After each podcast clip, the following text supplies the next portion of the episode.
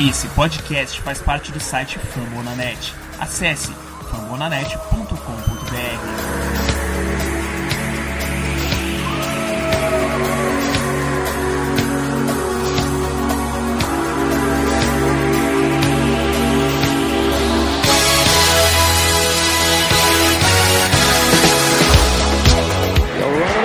third and four. Look at the lead block by Skura into the secondary and brought down by William.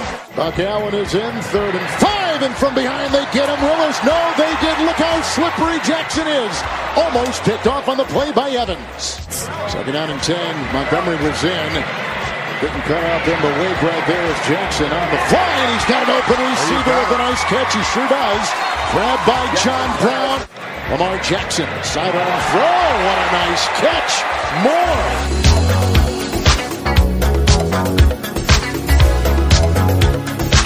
Estamos começando mais um episódio da Casa do Corvo, minha gente. E quem diria em Vitória? Que delícia! Como diria aí o amigo do Giba Pérez, enquanto tem bambu, tem flecha, minha gente. Falando nele, Meu eu sou amigo. seu amigo, é. Porque meu colega de, de, de profissão no máximo. Quem Ah, dera. Eu sou Cleverton Linhares e estou aqui com o Giba Pérez. Bom dia, Giba. Bom dia, boa tarde, boa noite pra quem tá ouvindo. Você vê a diferença na animação da criança quando começa o podcast depois de uma vitória, né? É, meu garoto, finalmente ganhamos alguém. Foi bonito, foi bonito. E, e hoje é aquele episódio em que eu dou meu braço a torcer e o, o, o Giba esfrega na minha cara que ele avisou, né? Ganhamos do Cincinnati Bengals 24 a 21. 24 a 21, quase acertei minha bold nesse jogo. E eu sei que vocês estão curiosos, vocês estão loucos para ouvir sobre Lamar Jackson, mas aguenta as pontas aí que a gente vai primeiro pros recados e já voltamos.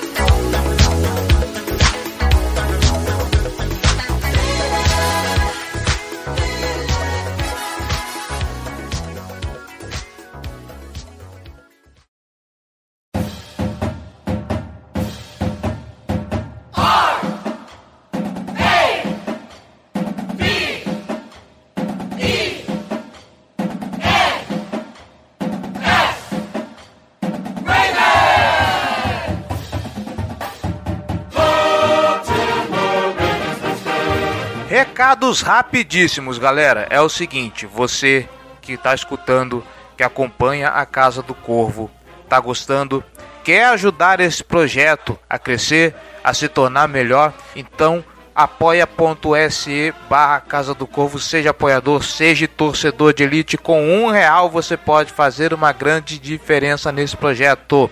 Lembrando que apoiadores têm coisas exclusivas, como você pode participar de sorteios aqui na Casa do Corvo, ganhar brindes assim como fez o Kaique Coelho. Pode, quem sabe, participar de um eventual programa nosso, como fez o Raul Sá no episódio da Bio Week. E é claro, você doando a partir de 10 reais, você faz parte do Boteco do Corvo, que é o nosso grupo fechado no Facebook, onde a gente discute notícias, onde a gente antecipa coisas dos podcasts e tudo mais, tá certo? Acha o Apoia-se complicado, você pode colaborar com a gente através do PicPay. picpay.me barra Casa do Corvo, os planos são os mesmos e o PicPay pode te ajudar a pagar contas, a fazer transferências, a fazer comprinhas na App Store ou na Google Store, enfim. Você pode usar o PicPay para vários recursos. Você não tem cadastro no PicPay ainda? Faça agora, use o código que está no post desse podcast e ganhe 10 reais de cashback. Já que estamos falando em apoios, eu quero agradecer aos nossos apoiadores. Então fica aqui um agradecimento especial para Kaique Carlos Coelho, Luiz Renato Gazola, Márcio Hayashi, Raul Esteves Sá, Rodrigo Verzikovski, Ronan Freitas, Tiago César Silva Souza, Júlio César Dias Medeiros, Cristiano Brito, Igor Túlio e Naubert Mesa Casa. Galera, muito obrigado, torcedores de elite, vocês são demais. Você pode ajudar a Casa do Corvo também indo lá na iTunes Store, indo lá em podcast e deixando a sua avaliação, seus comentários, suas estrelinhas. Isso nos ajuda a ganhar relevância entre os podcasts esportivos da iTunes Store, certo? Nossas redes sociais, facebook.com barra Casa do Corvo, nossos twitters, arroba Casa do Corvo, arroba BRavensBra, arroba JGGL, arroba Ravens Brasil, nossos parceiros a Ravens Flock Brasil. E no Instagram, arroba Casa do Corvo. Quem conseguiu ver, nós fizemos, eu fiz um post lá no IGTV, sabe? A plataforma de vídeo do Instagram. Então agora, todo final de jogo. Vai ter review do jogo, cinco minutinhos pra gente falar do que aconteceu lá no IGTV, tá bom? Então se você não sai Casa do Corvo lá, aproveita, a gente tá tentando movimentar mais o Instagram, certo? Sugestões, elogios, dúvidas ou críticas, casa do corvo br arroba gmail.com a gente quer ouvir o seu feedback ou você pode ir lá no Fambonanet e deixar o seu comentário. Lembrando que nós somos membros da família Fambonanet. Se você não escutou ainda, vai lá famonanet.com.br, tem Famblinho toda quinta-feira fazendo aquele resumo maroto da semana, além de mais de 20 outros podcasts, eu disse mais de 20 outros podcasts falando sobre os outros times da NFL. Então, se você tá aqui e não torce pro Baltimore Ravens, vá lá, porque com certeza, ou quase com certeza, deve ter um podcast para sua torcida, certo? E já que você está no Fambonanet, passa lá no post e deixa o seu comentário para ser lido aqui nos nossos programas, tá bom? Falando em comentários, é, não temos comentários do, do, do, nosso episódio de BioWeek, então vamos seguir o nosso barco em frente, vamos falar desse, desse jogo maravilhoso. Bora lá!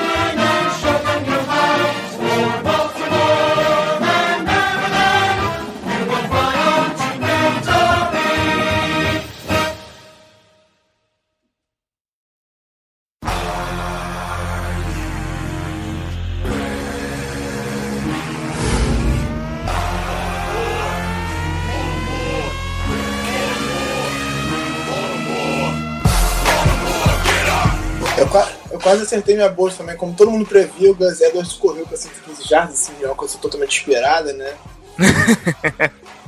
pois é, né? Curioso. Antes da vamos fazer o seguinte, vamos começar a falar do time de trás para frente, para deixar a parte gostosa, a parte que todo mundo quer ouvir lá pro final. Vamos segurar vocês que nem João Kleber. Vamos embora. Então vamos começar falando desse do, do Special Teams. Vamos. Em primeiro lugar, gostaria de dizer que é muito bom ver o Tucker confiante, ver o Tucker animado, né? Saber que aquele extra point que ele errou, dessa vez eu acertei, que aquele extra point que ele errou não abalou a confiança dele, tá aí tinindo.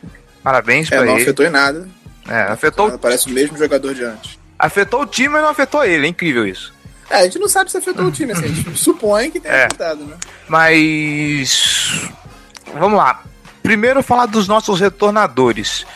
Hum, não que eles tenham feito uma partida ruim, tá? Mas o Cyrus Jones, quando ele começou, vamos falar principalmente dele, ele demonstrava ser uma surpresa muito boa vinda dos Patriots, de ser um retornador de, de mais calibre. E o, o, jogo de hoje ele não fez, fez uma partida boa, mas não foi aquela coisa espetacular que a gente viu dois jogos, um ou dois jogos atrás. Eu não sei, mas essa galera que defende os, os retornos, eu não assim, eu acho, eu não sinto muita confiança neles. Passa um pouco pelo Cyrus Jones mesmo, é, essa, vamos dizer assim, essa volta à média dele, né, ou de de repente era isso que ele tinha para produzir. E em alguns jogos ele fez a mais, a gente ficou surpreso, o time não tá defendendo direito, que, ou eu que tô louco. Eu acho que é um problema da unidade, né? Não é um problema do jogador em si. O Cyrus Jones, depois que ele chegou, ele tem uma coisa que os outros que estavam fazendo essa função anteriormente não tinham. Ele passa segurança pra gente. Quando o Cyrus Jones começa a correr, a gente não fica com medo dele soltar a bola. Não que ele seja um gênio da raça, que ele seja o melhor retornador da história, mas ele tem alguma uma relativa segurança.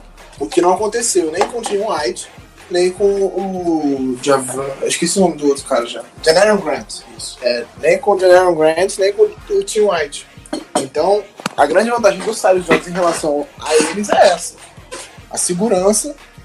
Ele, é mais seguro que os outros, então, naturalmente, ele ficou com, com a vaga. Acho até que o Cyrus Jones podia ser mais utilizado, especialmente na defesa, ele não entra quase na defesa.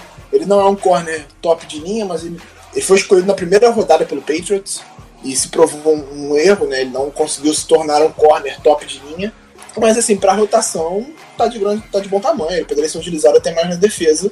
Agora, acho que a unidade como um todo de special teams tem problemas. A gente já, nós já tivemos punch bloqueado essa temporada, já tivemos chute bloqueado é, de field goal nessa temporada. Os retornos não estão funcionando muito bem, porque os bloqueios não funcionam muito bem. E nós estamos dando espaço para retorno de algumas vezes. O Bengals teve pelo menos dois bons retornos. Um excelente, que foi revertido por uma falta, né? É, não foi revertido, mas ele foi reduzido por uma falta. O estrago foi menor por causa de uma falta já quase no meio do campo. É, andaram 10 jardas para trás, no caso, né? É, pois é, 10, 10 jardas do ponto da falta. Então a falta foi perto do meio campo, então eles voltaram ali para linha de 40, mais ou menos no campo de defesa. E um outro que eles terminaram por ali também. Então, eu acho que a unidade de, de, de especialistas como um todo não está bem. Precisa de alguns encaixes, precisa de alguns ajustes. Mas é aquilo, assim, é, por mais que seja importante, é uma coisa que não é tão importante assim. É a coisa mais importante das menos importantes, eu diria. Frase de para-choque caminhão, né? A coisa mais importante das menos importantes. vamos então para. Já demos essa pincelada nos special teams, vamos agora para defesa. Eu esperava, eu esperava um pouquinho de correção nesse ponto do, do, do time de defender os passes, ter uma, uma, uma, cobertura melhor de passes. Eu lembro inclusive de você comentando sobre o CJ Mosley, que é, a cobertura de passe dele não está boa. Não. Definitivamente não está boa. É uma é. coisa que ele, ele já tinha dificuldade desde o começo da carreira dele. E que em um certo momento pareceu que ele conseguiu evoluir em relação a isso.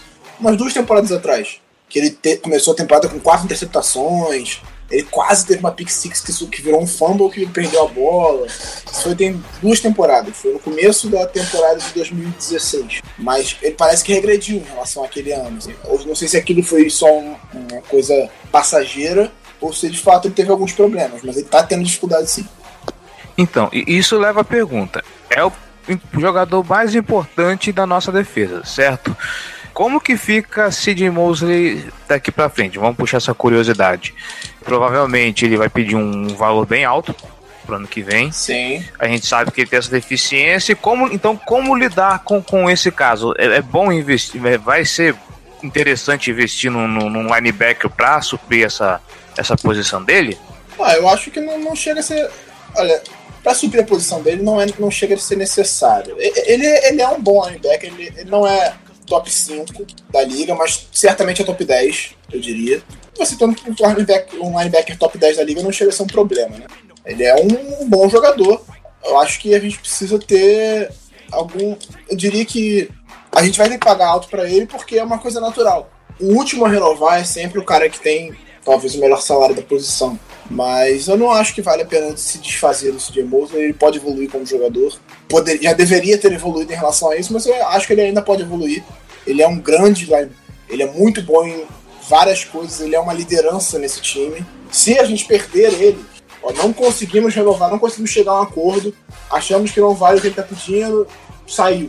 Aí sim, claro, prioridade total no draft é pegar um linebacker. Mas se conseguir chegar a um acordo de valores com ele, assim, não, deixa, não passa a ser uma prioridade. É claro que a gente precisa de um linebacker para jogar ao lado dele. O Kenny Young mostrou algumas qualidades, mas tem dificuldades ainda. O Onasor não é tão confiável, tem seus momentos, mas também não é um cara regular. Então, assim, pegar um linebacker na segunda, terceira rodada, que a gente não tem segunda rodada no caso, na terceira rodada ali para jogar junto com o CJ Mosley, ok. Mas se renovando com ele, não tem por que ter tanta pressa assim, de pegar um cara na primeira rodada, entendeu? Claro, sobrou o melhor linebacker da, da, da aquela coisa que gente de draft sempre, né? Sobrou o melhor linebacker da classe na posição que você tá. Pega. Assim como eu acho que a gente podia perfeitamente ter, ter pego o Tremaine Edmonds nesse draft agora. Podia ter pego o Devin James, passou os dois para pegar o Hayden Hurst. Então, quem sou eu para falar alguma coisa, né? A defesa voltou a ser a primeira da liga em jardas cedidas e em pontos cedidos nessa, nessa, nessa semana.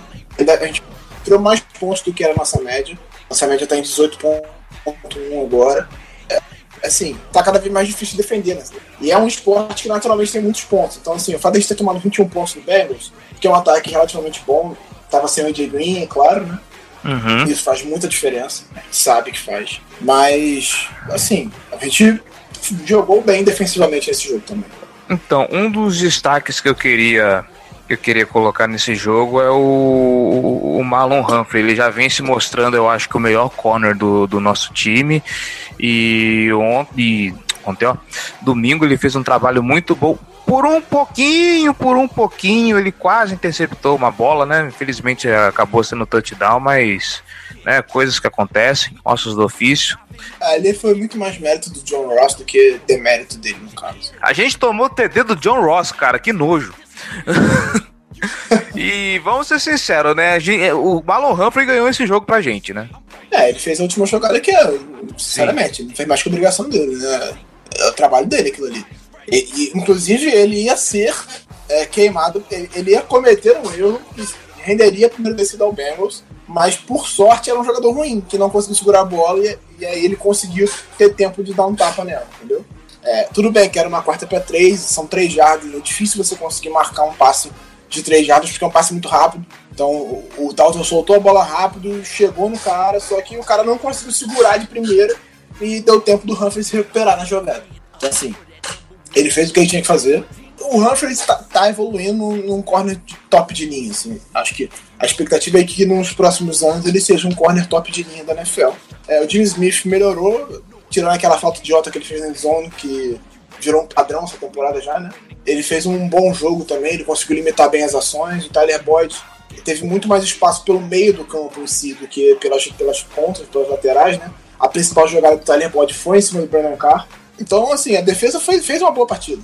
Tirando os problemas tradicionais que a gente já conhece, né? Tipo, de marcar o meio do campo, de cobrir Tyrants, essas coisas que a gente já espera, foi um bom jogo da defesa também né? Cobrir Tyrants tá, tá complicado. E eu tô vendo os números aqui, cara. É, o Tony Jefferson, pelo menos, te, teve uns scores bem expressivos aqui, né? É, ele fez um bom jogo e ele fez uma jogada que foi, assim, é, importantíssima e eu não vi muita gente falando. Hum. Se eu não me engano, foi no último drive.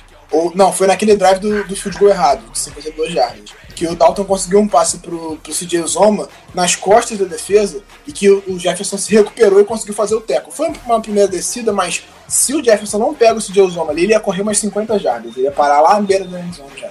Então, foi uma grande jogada dele de recuperação, porque ele foi pra, pra, linha, de, pra linha de scrimmage pra tentar chegar rápido, e quando ele viu o Dalton tava passando atrás, ele conseguiu se recuperar e salvar a jogada. Seria um passe muito mais longo se não fosse o bom tackle do, do Tony Jefferson. Verdade.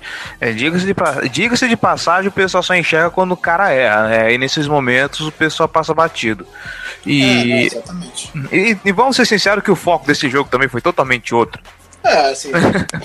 acabou ofuscando tudo, né? Tudo uhum. que aconteceu no jogo foi ofuscado pelo fato do, do Lamar. Eu fiquei até com. Eu, foi quem. Acho que foi o Ryan Mink que tweetou isso. Uhum. Que tava com pena do Gus Edwards. Porra, o, calor, o cara é calor não draftado. Aí na semana 11 o cara tem a primeira chance dele, corre para 115 jardas, faz um touchdown e ninguém vai lembrar dele, porque foi a estreia do Lamar. Verdade, né? Puta que pariu. Coitado dele. O, o, o pior é que até, assim, é, a galera até tem comentado, mas se você. Vamos virar logo pro ataque? Acho que a defesa aqui já fechou, certo?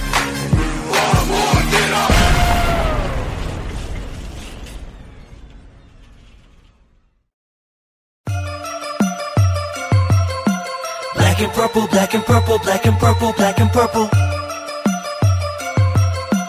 Black and purple, black and purple, black and purple, black and purple. Cara, assim, ah. o, o grande assunto desse jogo é o ataque. Sim. E, especialmente o Lamar, é claro. Assim, uhum. Não tem como você falar sobre outra coisa. Então, antes da gente falar sobre o, o Lamar Jackson, é, vamos fazer umas ponderações sobre o ataque. Esse time não anotou TD por, por passe. Foram, foi só assim, a concentração do jogo, do jogo foi terrestre.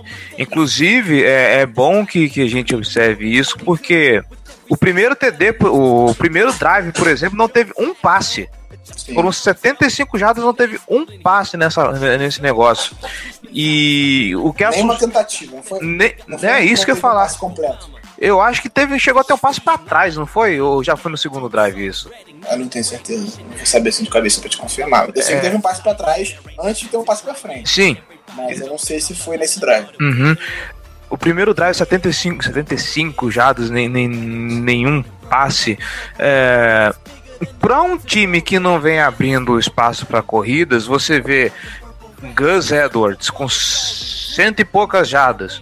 O, o, Lamar Jackson com mais cento e poucos. Inclusive, o, eu acho que o Lamar Jackson fez o que um QB não fazia desde 1950. Ah, 115 do, 115 do Gus, 117 Isso. do Lamar. É, me, fu é, me fugiu os números de cabeça, sabia que os dois tinham passado para mais assim, Os dois somados conseguiram quase 200, conseguiram 230 jardas. Sim. 232 para ser exato. Uh, o time o... si correu mais de 250 jardas. Sim. Foram 259. Uhum. Isso provocou até uma ira do Willis Need, que quase caiu na porrada com, com o Hornweg na beira do campo.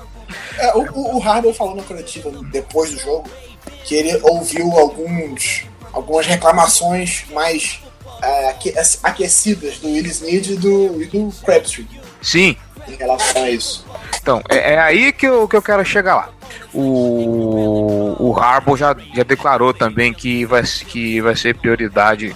É, o Lamar não vai correr tanto assim. Eles querem trabalhar o Lamar como passador também.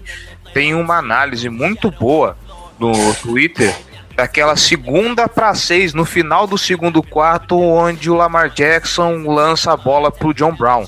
Aquela passa... jogada foi maravilhosa. Sim, e passa da marca do. E o John Brown passa da marca do field goal. É muito bom você ver o trabalho do Lamar passando, porque ele faz a primeira leitura, progride para a segunda, vai para a terceira, ele vê que ele vê que não tem ninguém desmarcado, ele já assume a posição de, de, de corredor, na hora que ele assume a posição de corredor, ele vê que ele está sendo pressionado pelo 96 do Cincinnati Bengals, ele dá a volta para pelo lado pelo lado direito do pocket, vê o John Brown livre e passa a bola. Assim, o, o, o que ele fez ali foi maravilhoso.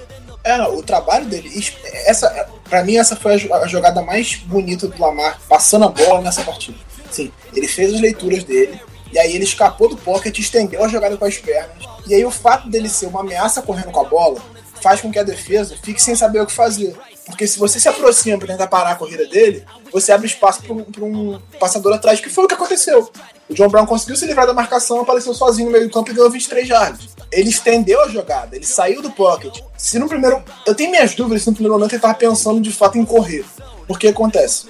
A gente tinha 19 segundos para tentar um field goal. Então, se ele corre ali, a gente ia acabar perdendo a chance de chutar. Então, eu acho que ele nunca pretendeu correr de fato. Ele queria escapar da pressão.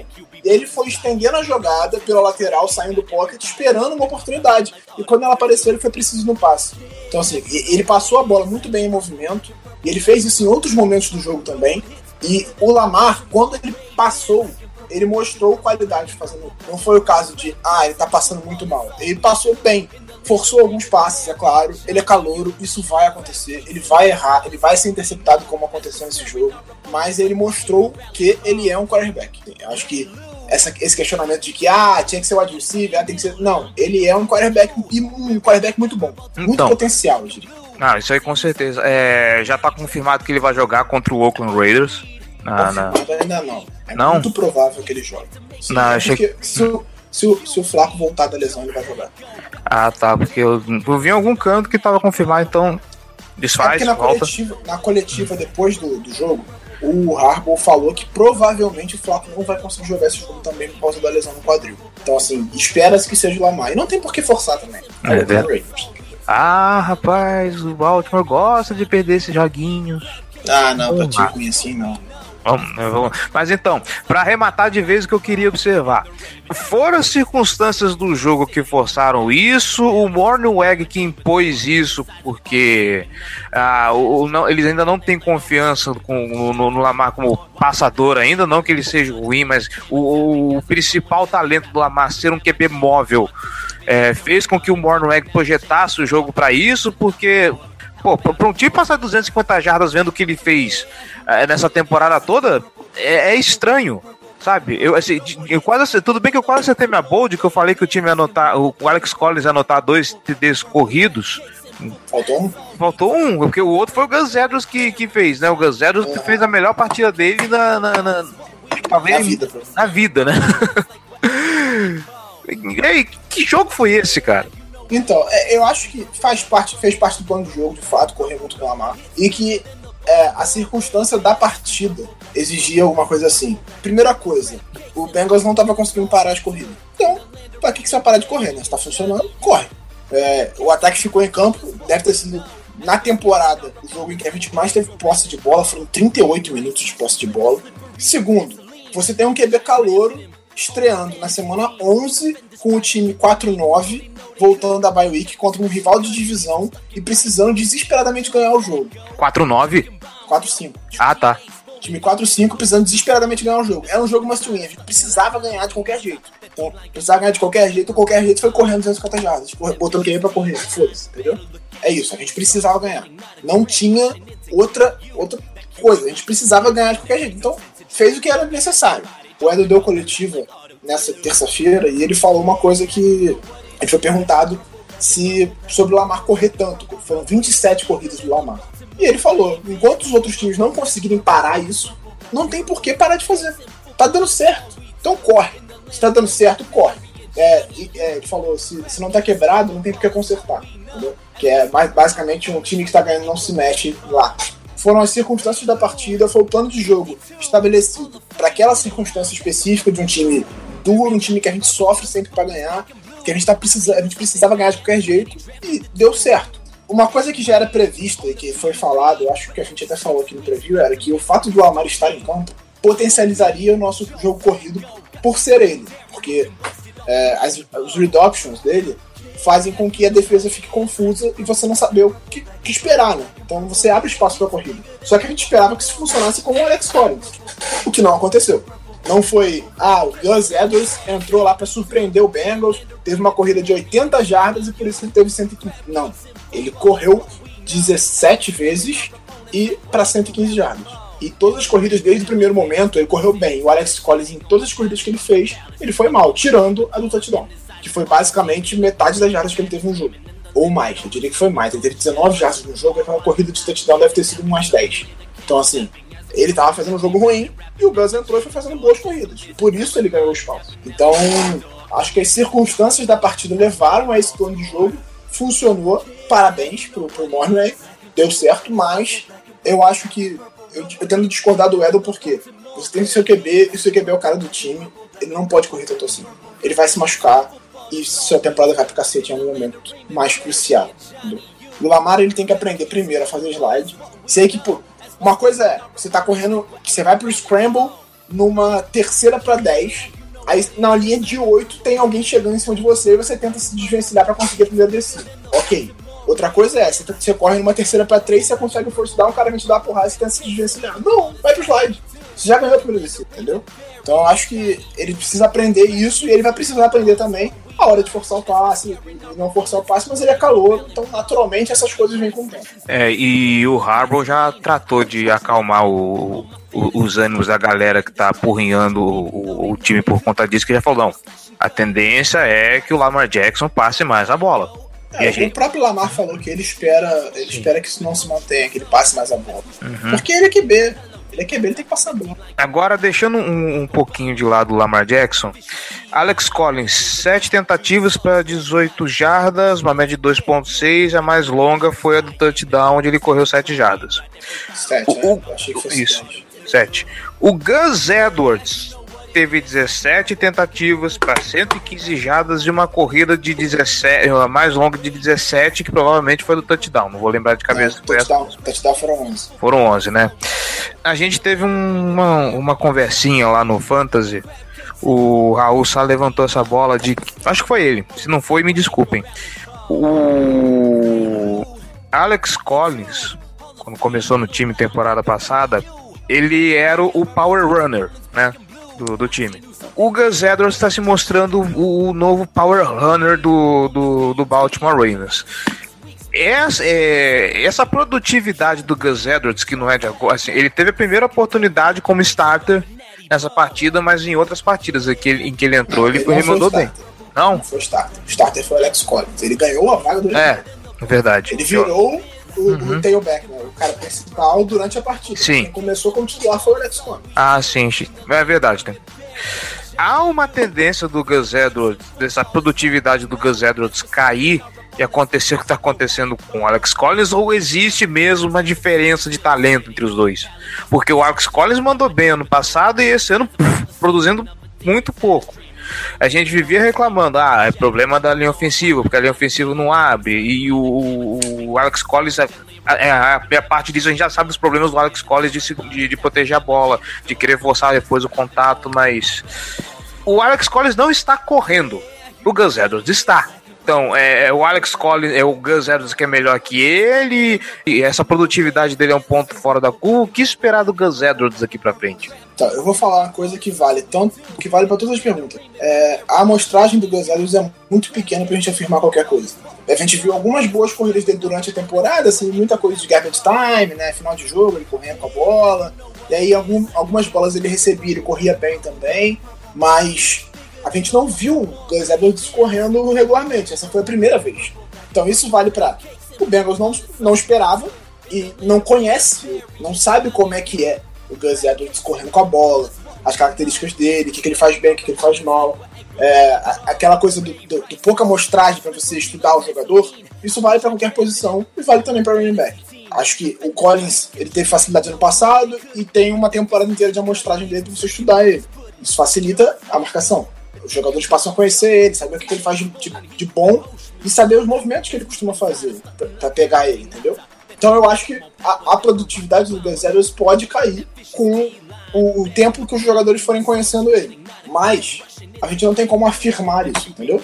É, é, eu não sei te dizer, sinceramente, não sei dizer se, se ele é mais talentoso do que o, o Alex Collins ou não. Eu acho que ele é, aparentemente é mais seguro, mas também, novamente, é uma amostragem muito pequena. Ele teve um 17 carregados no jogo, foi bem. Ok, vamos ver daqui para frente. Né? Ele provavelmente vai começar, vai até responder a única pergunta que a gente recebeu no Twitter. Eu acredito que ele vai começar como running back no próximo jogo, porque nós estamos, nós estamos na semana 11, foram 10 partidas e em nenhuma a gente teve um running back correndo 100 jardas. A melhor até esse jogo foi, a, foi o jogo do, do Alex Collins contra o Denver Broncos, que foram 68. Então, eu acho que ele vai começar já o próximo jogo como, como running back 1. O Collins vai se tornar o running back 2.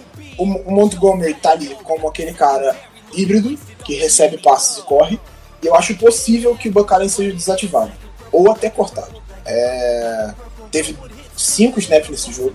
Então eu acho que bem possível que o nosso líder de tackles na temporada não esteja ativado no próximo jogo.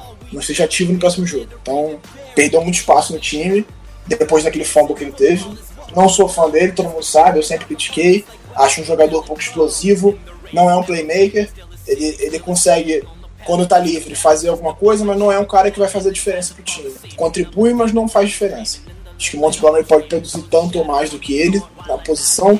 Você tem o Dixon voltando da, da Reserve, que é um cara que recebe bem as bolas também, então acho que essa disputa vai, vai acabar minando o Bucaren do elenco. Então a gente vai ver contra o Raiders. Não é um desafio tão grande assim também. É possível que ele tenha mais um jogo muito produtivo, o Gus Edwards. E aí tem a reta final da temporada que de fato vai ser um desafio maior. Eu até peguei ele já em Fantasy. Porque eu... não tem não, não é um risco muito grande. Eu abri mão do jogador, eu abri mão do George Nelson algumas ligas, né? Porque ele estava aposentado. Peguei ele, sim, vamos ver. Eu acho que ele tem potencial. É, ele nunca fez, não fez grande, grande carreira no, no, college, então, assim, por isso ele acabou não draftado. Mas tá, tá, se mostrando. E é um cara muito consciente. Eu gostei da entrevista dele depois do jogo. É, eu acho que o grande teste para esse corpo de running backs será, vai ser a partida contra o Los Angeles Chargers, né? É, sim. Vamos ver o que, que eles vão aprontar. É, o Kansas City Chiefs também tem uma defesa bem limitada, mas o jogo fora de casa é complicado, não é fácil. É, é um teste mais para nossa defesa do que para nosso ataque em si. Né? Sim. É uma defesa que costuma dar, dar espaços, mas acho que o jogo contra o Chargers provavelmente é a defesa mais forte que a gente vai enfrentar daqui para frente. Então vai ser um jogo complicado. Pois é. E acho que para fechar o ataque, hum, como que o Lamar Jackson gosta de passar para Tyrande, né?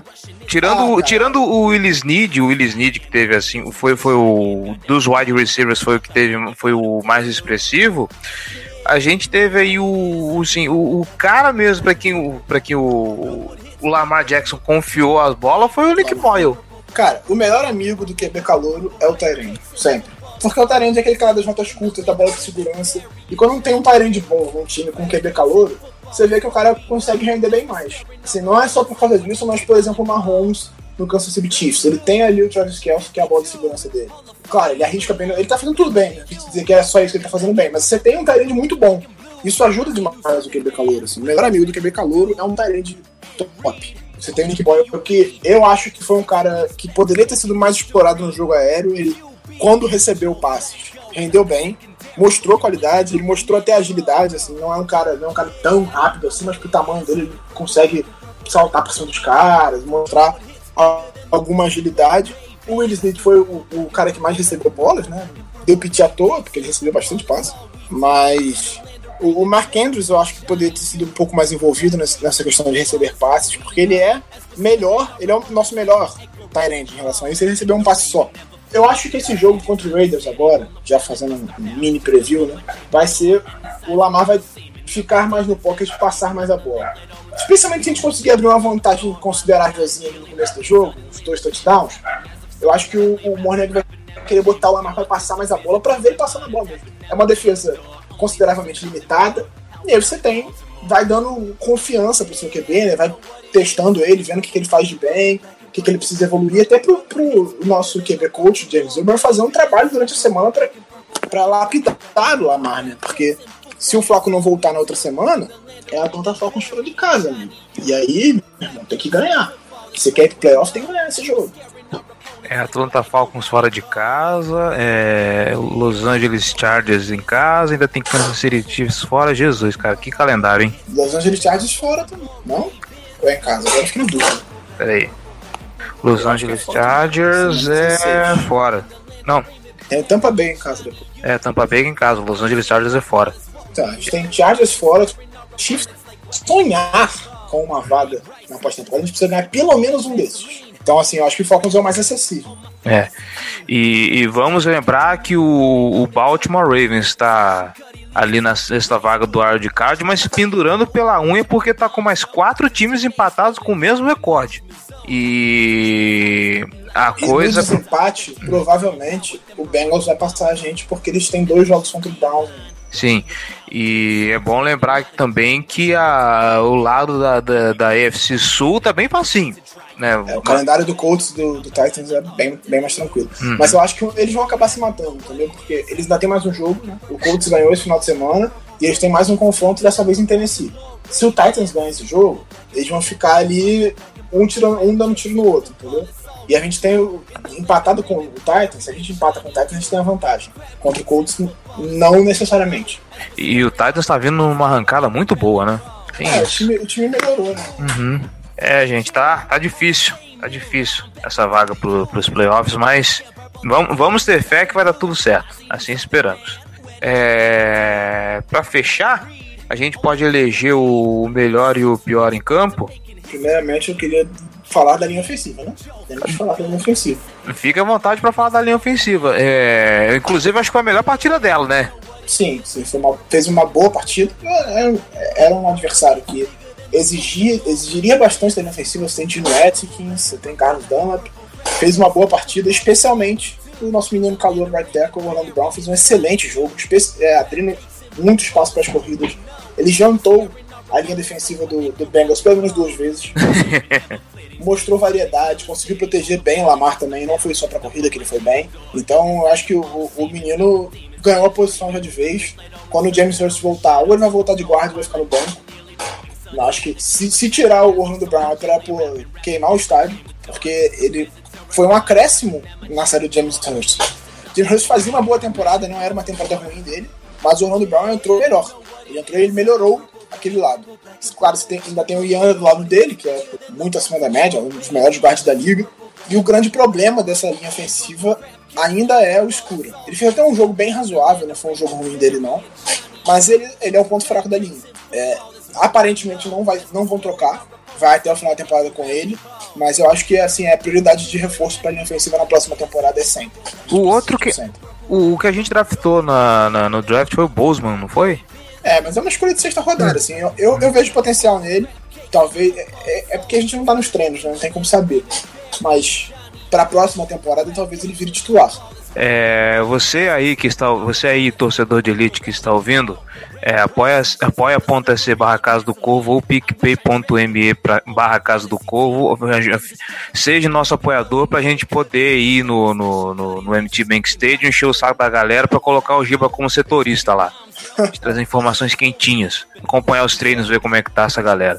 Você observou bem, cara. Eu tinha esquecido desse detalhe. O Orlando Brown entrou. É assim, o que a torcida já pedia, né?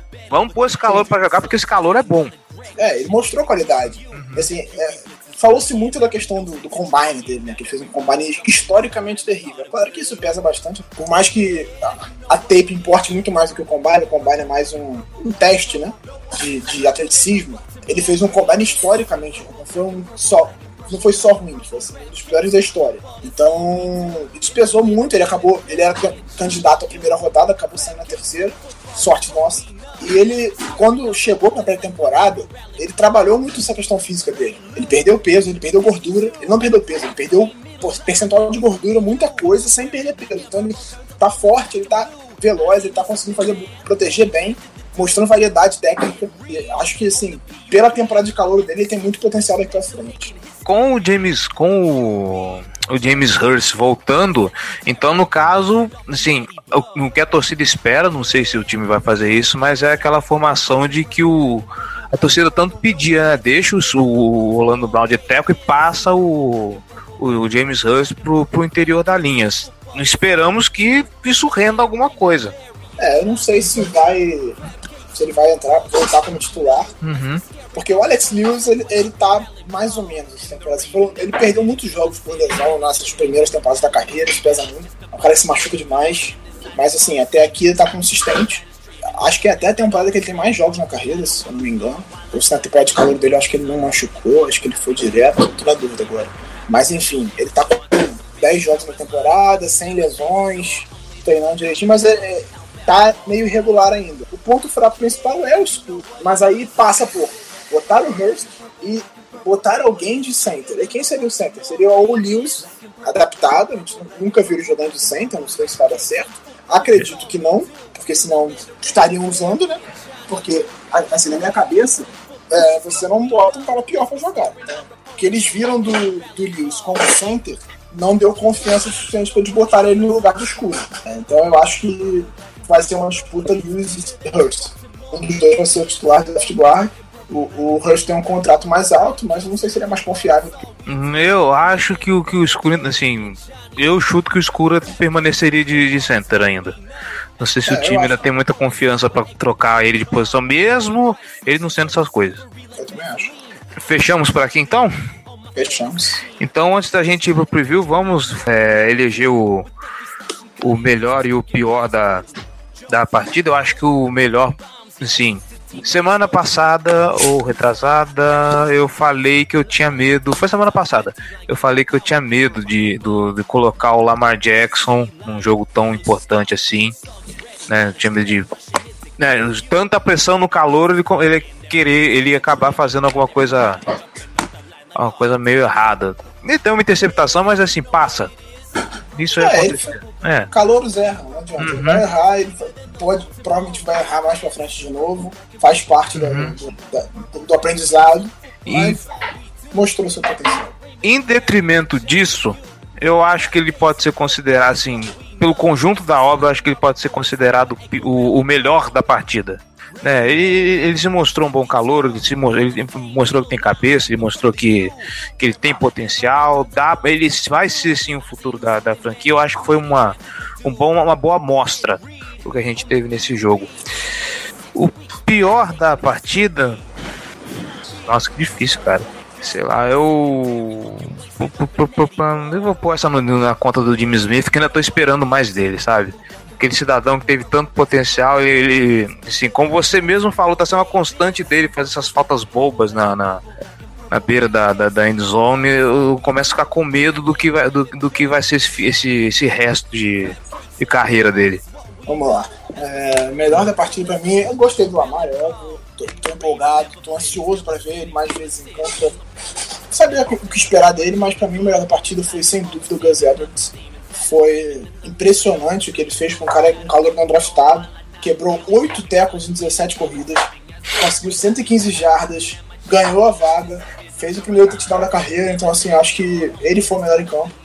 Ele liderou a, a NFL em jardas depois do primeiro contato na, na semana, 5.23. Então assim, ele teve média de 6.4, eu acho, ou 8 jardas por corrida e média de 5.23 jardas após o primeiro contato. Ou seja, ele ralou bastante para conseguir essas jardas que ele conseguiu. Então, assim, para mim é inegável que foi o Gus Edwards o melhor do jogo. O pior, é, é, quando a gente ganha, a gente nunca sabe ver esse ponto negativo, mas eu diria que o pior foi o Mosley, então. Ah, acho que foi o Mosley. Acho que eu fiquei um pouco decepcionado com a cobertura dele novamente. Deu espaços assim. O touchdown do, do Langler, nem sei, nem sei quem é o cidadão. Foi o Tyrande reserva do reserva do reserva do reserva. Tive o, o segundo touchdown, se não me engano. Tava completamente sozinho nele. Então, meu, meu título de pior do jogo vai pro Mosley. Verdade, né? Putz, eu, eu gostaria de, de, de, de ver um, uma temporada, não que ele assim, uma temporada um pouquinho mais acima da média, assim, do Mosley.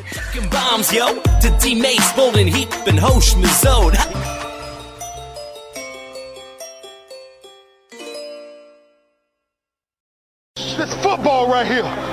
We hung today. Hop on this back. That's what real linebackers do because we got each other.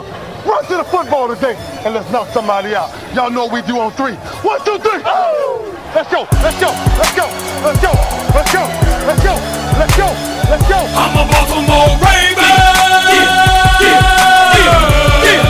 Temos perguntas, Giba? A única que tinha no Twitter a gente respondeu. É, respondeu? Ah, se, é, se o Gus Edwards ia ser o running back titular. Deixa eu ver se ah. mais alguma aqui chega. Ah, tá. O Kaique Coelho mandou três perguntas. Então vamos para as perguntas, gente. Vambora. Vamos lá. É, se o Lamar for titular no próximo jogo e conduzir o time para mais uma vitória, seria o momento de deixar o Flaco no banco em definitivo? Hum. É, eu e o Géry, a gente tava. O Géry tá de chinelinho ainda mais uma semana, né? A gente tava conversando nessa. Essa semana a gente tava batendo papo antes do jogo. Antes do jogo. E. Eu, eu tinha falado pra. A gente falou, e eu acho que é um ponto de concordância que muito provavelmente a era de Flaco acabou. Porque se, se o Lamar jogar bem e ganhar, que foi o caso essa semana passada, ele jogou bem. Não foi, oh meu Deus, Joe Montana, mas ele jogou bem, ganhou o jogo. Nesse, nessa partida eu espero que ele jogue ainda melhor e que ganhe novamente. Não tem por que você botar o Flaco de volta no. Não é como se o Flaco tivesse tendo uma temporada de MVP, machucou, botou o calor que jogou bem e pode voltar o Flaco. O Flaco tá jogando razoável, machucou, o calor entrou jogando bem. Também ali, razoável para bem. Mas ele traz coisas que o Flaco não traz ao time. Então, assim, você tem, por exemplo, o jogo corrido passou a funcionar porque ele está em campo. Não é porque a linha ofensiva virou uma maravilha. Ele está em campo, ele torna o time mais imprevisível, a defesa não fica sem saber como marcar ele ou marcar o running back e tal. Ele vira mais um, uma ameaça dentro de Então não tem por que você botar o Flaco de volta em campo. Se perder, acabou a temporada. Então não tem por que botar o Flaco de volta em campo. Então, é. a, a, era de o Flaco, a, a, única possibilidade é ganhar porque a defesa atropelou e o Lamar foi mal. É, eu só vou discordar de, do, do, ponto de que a temporada do Flaco tá razoável, porque é, até o jogo do Saints, o Flaco tava fazendo assim, talvez, talvez a, a melhor temporada dele. Então o Flaco Assim, é, é, por essa temporada ele estava bem. Agora. Mas daí pra frente ele começou a jogar mal Então, por isso que eu tô falando, por isso que eu falei até o jogo dos Saints. Agora, a gente veio com dois jogos dele ruins. É, o Lamar entrou e mostrou que pode, mostrou que dá conta do recado. E como e reforçando o que você falou, se o, o Baltimore Ravens ganhando esse jogo, porque não existe possibilidade de perder aqui, Jesus Cristo, socorro o, o, Baltimore Ravens trucidando o Oakland Raiders, o Oakland Raiders com um bom jogo do Lamar, o Lamar, assim, com perdão da expressão, é botando o pau na mesa, aí não tem porque você pode o flaco, né, cara? É, cara, é assim, só vai gerar problemas. Porque não é o caso da torcida amar o Flaco e querer ele titular, apesar do Lamar estar jogando, entendeu? Não, não odeia também. Assim, a gente. Acho que o clima aqui da nossa torcida aqui no Brasil é muito mais anti-Flaco do que a torcida lá ele em Baltimore, a torcida gosta bastante dele. Mas assim, você vê que a expectativa em cima do Lamar faz com que o clima mude. Quando o Lamar entrou em campo contra o, o Bengals agora, o estádio quase foi abaixo. Ele nem tinha, não tinha dado um passe ainda. Assim, ovação, todo mundo empolgado, ansiedade. O estádio estava lotado, 70 mil pessoas para ver o jogo. E tem tido problemas com isso. Uhum, é, eu, eu tinha até comentado. Eu, eu, tinha até comentado isso durante o jogo lá com vocês, né? Eu acho que é a primeira vez que eu vejo o MT Bank Stadium nessa temporada tão cheio. Pois é. Então, assim, o, o Lamar em campo, ele traz a torcida, ele traz uma imprevisibilidade. E aí, ele jogando bem contra o Raiders, cara, não tem como você tirar ele Não tem como. Se o, Flaco, se, se o Rabo fizer isso, vai ser um tiro no pé. Porque uma coisa é, é, beleza, ele botou o Lamar no time, aí, pô, ele tá mostrando potencial e tal, um pouco, tava em xeque, ele não conseguiu ir pros playoffs, mas, pô, o Lamar tá mostrando evolução, o time tá jogando bem, ele pode ficar com o emprego dele. Porque, pô, ele tá. O Lamar tá mostrando evolução, não tem porque trocar aqui, só vai gerar estabilidade, deixa ele com o Lamar, vamos ver se dá certo. Agora, se ele tirar o Lamar do time e a gente não for pros playoffs, ele vai ser demitido. Porque ele tomou uma decisão que custou caro. Não existe garantia nenhuma de que a gente vai avançar com o Flaco. Então não tem por que você botar time. Entendeu? É, não é o caso de um QB diferenciado. O Flaco não é um QB diferenciado. Ele tá mais pronto para passar a bola do que o Lamar nesse momento. Tá, isso é óbvio, não tem a menor dúvida. Mas ter ele em campo não garante nada. Não torna o time muito melhor e não é garantia nenhuma de que a gente vai avançar. Então não tem por que botar ele de volta no time, entendeu? Eu não lembro em qual preview eu comentei isso, mas assim, que falta faz um, um, um, um QB decisivo. E o Lamar Jackson tem dado demonstrações de que ele é um QB, ele pode ser um QB decisivo. Então deixa o cara evoluir, isso, deixa o cara em campo. Vamos lá, deixa o menino isso, trabalhar. Isso, isso, a gente tinha que ter falado dele, não falou, vou falar agora. É, Eita, rapaz. Um calor que tem uma interceptação. O time tava ganhando por seis pontos. Ele tem uma interceptação. O time toma dois touchdowns em sequência. Ele vai, bota a bola debaixo do braço e vira o jogo, conduzindo duas campanhas grandes, uma no, no quarto período já. Irmão, isso aí é grande coisa. Ele, não, ele fez a besteira e ele consertou a besteira dele. Ele não sentiu o peso da interceptação. Foi uma interceptação crucial. A gente estava ganhando o jogo por seis pontos, voltando no intervalo. Se faz um touchdown ali e abrir uma vantagem boa, ia dar um conforto pro time. Ele foi interceptado. No, no campo de defesa, a gente tomou o touchdown logo depois. Voltou para campo, three and out, touchdown do Bengals de novo. Ele foi lá, botou a bola debaixo do braço e resolveu. Isso é demonstração de personalidade. Tudo bem, o jogo corrido funcionou, o Gus Edwards, o Gus Edwards ajudou muito, ajudou. Mas ele mostrou personalidade, ele não sentiu o erro e ele fez a diferença. Então isso, cara, isso faz diferença. Eu acho que o único momento que ele sentiu, dica-se de passagem, foi pós-jogo dentro do vestiário, né? Quando ele recebe a bola do jogo, ele, a cara de constrangimento dos dois é muito boa. É, mas ele é, é acho que é mais timidez. sim, sim. Ah, é, próxima pergunta. A L jogou melhor ou o Lamar disfarçou os problemas com a sua habilidade? Pois é, o fato de você ter um QB móvel, ele, ele torna os problemas da OL menos significativos, porque o, o Lamar consegue escapar do pocket quando necessário, ele correu muito com a bola. Então, os problemas da OL não ficaram tão notáveis do que ficariam se tivesse o Flaco parado dentro do pocket, que é o caso, ele fica parado. Até o Vantage Burfict deu entrevista depois do jogo falando sobre isso. Disse que é, o Flaco é um cara que fica mais paradão lá, então é mais fácil você chegar nele, é mais fácil você ler ele. O Lamar é imprevisível, você não sabe o que ele vai fazer. Ele pode passar, ele pode correr, ele pode enfim, fazer qualquer outra coisa. Então, essa, é, essa mobilidade do Lamar ajuda uma OL que é limitada. É, assim, mal comparando, mal comparando, a gente tá falando de um cara que de um futuro Hall of Famer quando aposentar e de um molequinho que tá começando agora, mas é, vendo a mobilidade do, do, do, Lamar Jackson em campo, ele tem, ele tem muito, mas muita chance de, de, de fazer o que o Aaron Rodgers faz hoje em dia. Porque o Aaron Rodgers, quando ele vê que tá pressionado, pô, o cara se vira lá dentro e, e foda-se. Calma, calma. Não, calma. por isso que eu estou falando, dadas as devidas Respira. proporções. Dadas as devidas Respira proporções. Fundo. Ah, vamos lá. Calma. Hum. Que assim, ninguém faz o que o Rodgers faz. Ponto.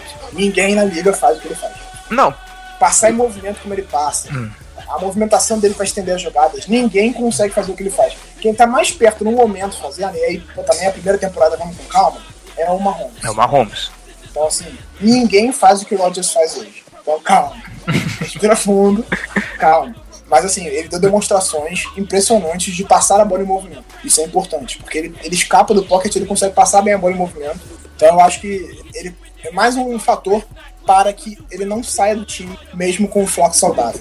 Porque você tem uma OL limitada e o Lamar consegue reduzir os problemas da sua OL por conta da mobilidade dele. Beleza, vamos para a próxima então. A última pergunta do Kaique é: a defesa pode voltar ao nível do começo da temporada? Eu, pode. eu não acho que tenha caído tanto assim o nível, entendeu? Eu não acho que o nível da defesa tenha caído tanto assim. Existe um cansaço natural, existem times diferentes e mais difíceis que a gente enfrentou nas últimas semanas. A gente cedeu menos pontos pro Bengals, por exemplo. Ah, era quinta-feira, o time tava cansado. Sim, tudo isso. Mas a gente cedeu menos pontos ao Bengals. Não tinha Jay Green também, é um fator. Mas eu não acho que tenha caído tanto assim o nível. Eu acho que os problemas dela eram os mesmos problemas que já tinha no começo da temporada. Mas conseguiu limitar muito bem o John Mixon nesse jogo, por exemplo. Isso é um fator importante, se tornar o time monotemático. Então eu acho que. Não acho que o nível tenha caído tanto assim. Ela precisa evoluir em alguns pontos. Mas o fato de, de o jogo corrido funcionar melhor no ataque pode contribuir para que a defesa fique menos tempo em campo e esteja mais com mais gás para na reta final fazer diferença. Que foi o que aconteceu nesse jogo. Eu acho que essa perspectiva de o time ter caído de rendimento, eu acho que é mais estatístico do que prático. Do que assim, o que o time está demonstrando em campo. Eu acho que distou o que a gente está vendo nos números e o que a gente está vendo em campo. Como você mesmo falou, a gente já comentou isso em outros programas, o time estava cansado. É, a gente teve jogos em que tomamos um, assim, a margem de pontos foi muito grande, que foi o jogo do Bengals, que foi totalmente atípico, e aquele do contra os Panthers foi horroroso, para esquecer aquele jogo. Até acho que até semana passada, semana retrasada, os Ravens, que era a defesa que o pessoal considerava top, é, que estava ranqueada assim como, como a primeira, já não era mais a primeira, não lembro nem que, quem foi considerada a primeira depois. Então, a gente olha as estatísticas, a gente olha os números e pensa, caralho, a defesa está caindo de rendimento quando a gente olha os motivos, quando a gente olha o time em campo, quando a gente olha a, o que de fato está acontecendo, a gente vê que não é para tanto. Não, é. e não adianta a gente querer também que, que a defesa faça trend out toda hora. Querer a gente até quer, mas não vai acontecer. Não vai acontecer, ela não vai fazer trend out todo, todo o drive. Acho que o grande problema dessa defesa é de fato forçar turnovers, a gente não tá forçando, a gente precisa forçar, porque isso faz muita diferença. Mas ainda assim, apesar de não tomar a bola de volta dos adversários, nós somos a defesa que menos sai de jardas e menos sai de pontos. Isso, é, isso, isso é notável. Assim como a gente falou contra o Titans, você fazer um shutout sem interceptar o adversário, sem, sem tomar a bola de volta do adversário, nenhum turnover e você fazer um shutout fora de casa, você ter, ser a defesa que menos 7 jardas e menos 7 pontos, sem turnovers quase, é muita coisa. É muita coisa. Se nós conseguirmos evoluir essa questão dos turnovers, forçar mais turnovers, interceptar mais o adversário, fazer mais, forçar mais fumbles, recuperar mais a bola, essa defesa vai ser top de linha. É porque tá tendo dificuldade em relação a isso. Tá tendo dificuldade. E aí eu acho que entra principalmente o fator meio de campo. Porque as, as, a gente está cedendo os passes curtos no meio de campo e passes rápidos no meio de campo. Então a gente não consegue chegar no QB e não consegue forçar turnovers porque os passes são simples ali, fáceis ali no meio. Então eu acho que o principal ponto é esse. Se a gente melhorar um pouco essa cobertura no meio, acho que tudo encaixa, entendeu? Aí vai aqui a, a pergunta do, do, do, torcedor noob. Será que não passa um pouco em mudar? Mudar, não, mudar é muito forte, mas vamos lá. O, o time preocupa-se muito em empurrar a defesa toda para frente para pressionar o QB. Será que não passa um pouco também por, por esse modelo que o, o, o Dom Martindale está impondo para a defesa, de querer o tempo todo pressionar o QB e esquece de fazer a proteção no, no campo? É, cara, é o cobertor curto. De, algum, de alguma forma você acaba cedendo alguma coisa. É, é, a NFL é assim, o esporte é assim. A gente cede, não adianta. A gente querer que a defesa não ceda nada, ela vai ceder. Não à toa, ela cede é a melhor da liga, jardas e, e pontos, entendeu? Faz parte do jogo. E cada vez mais os ataques vão prevalecer. Até que surja alguma mente defensiva diferenciada que consiga é, revolucionar a forma de jogar defesa na NFL, apesar das limitações que tem de regra hoje. Então, a gente vai ceder jardas assim como todos os outros times estão cedendo. A gente perde jogos porque a gente não consegue fazer mais pontos que o adversário. Porque o adversário não está fazendo muitos pontos na gente, só que a gente também não pontua. Entendeu? Se a gente tivesse um ataque que, fazia, que tivesse média de 28 pontos por jogo, a gente estaria 7 3 Se tivesse o ataque dos Rams, sei lá. Não, o ataque dos Rams a gente estaria provavelmente com a campanha parecida com a deles. Uhum. Mas se a gente tivesse um ataque do, sei lá, do Patriot, que também não é, não é um dos melhores da liga no momento, não tô falando nem do QB, tô falando do ataque. O ataque como um todo. A gente estaria ali 7-3, como eles estão. E provavelmente no, menos, menos afogados nessa briga pelo, é, pelo wildcard. É. O time ele precisa ser mais constante. tanto a, a, defesa precisa ser um pouco mais constante, mas ela é relativamente constante. Mas principalmente o ataque, ele precisa ser constante, ele precisa ser regular, ele precisa caminhar sem parecer que vai ser um parque de porco espinho, porque cada drive parece que fudeu. É um desespero pro ataque andar 10 jardas. Então precisa que seja uma coisa mais natural. Pois é, the same old Ravens. Esperamos coisas melhores daqui para frente. E acho que é isso, né? Acabaram as perguntas por aqui. É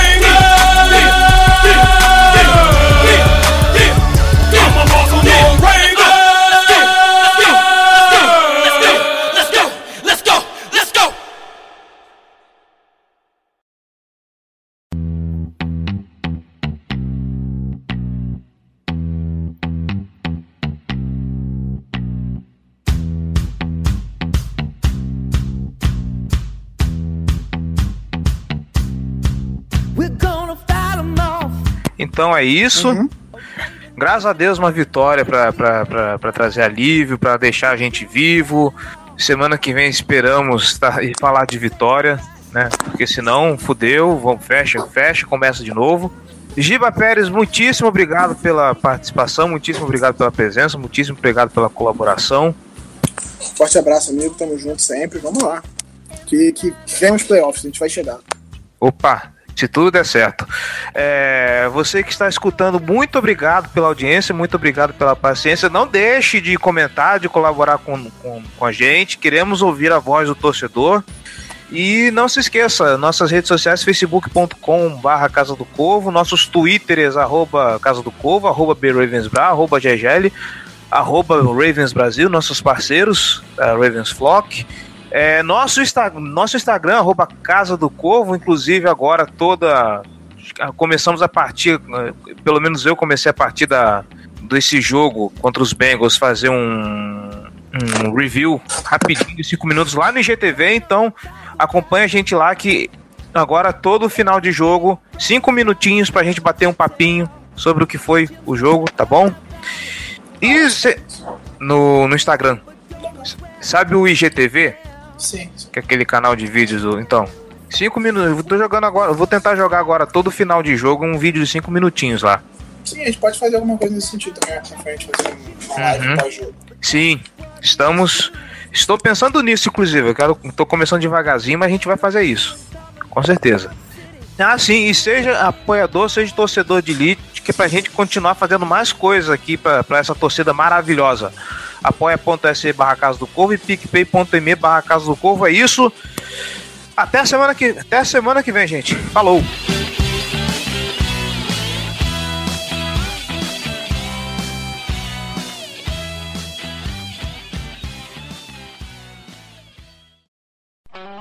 Esse podcast foi editado por Megasonic Podcasts.